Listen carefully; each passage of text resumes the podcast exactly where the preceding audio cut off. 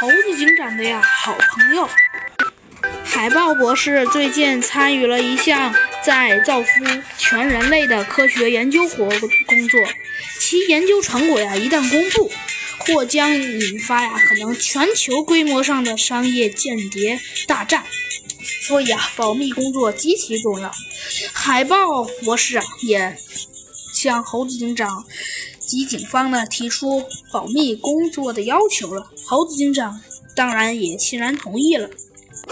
但是啊，作为森林警察，要保证这件事的安全，猴子警长啊必须拿出来十二分的本领，对研究项目啊和研究成果实行二十四小时的全方位、无死角的保护。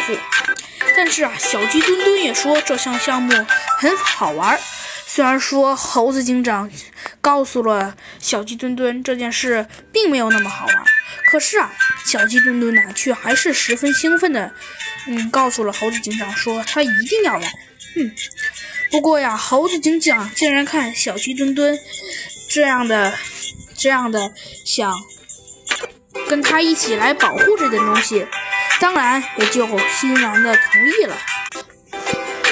这已经啊，可以说是小鸡墩墩和猴子警长在这里看守的第三天了。也就是说，他们已经可能整整有三十九个，呃，不是六十九个小时没有睡觉了。只见呢，小鸡墩墩打了个大大的哈欠，慢慢悠悠地走到了猴子警长的面前，说道：“ 呃，猴猴子警长，刚才刚才保安狗狗是狗。”我保安说，呃，所有的资料都不见了，唉。如果平时啊，小鸡墩墩肯定发生这种大事会立刻大叫起来，而今天小鸡墩墩实在是太困了，实在没有心情大声的说了出来。但猴子警长一听这话，立刻困意全无，说道：“什么？小鸡墩墩，你说资料全不见了？”猴子警长顿时大惊失色，急忙啊。向秘密保密室走去。很快，他们又看见了海豹博士和海豹博士的助理狗狗保安。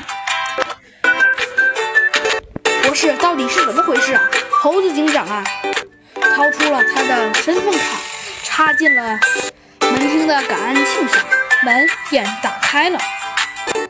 猴子警长一边刷一边问海豹博士：“呃。”呃，我最近发明的研究室。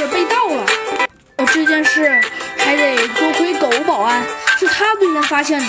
于是他立刻给我打了个电话。我听见这件事儿，急忙从家跑了出来，甚至连连袜子都少穿了一只。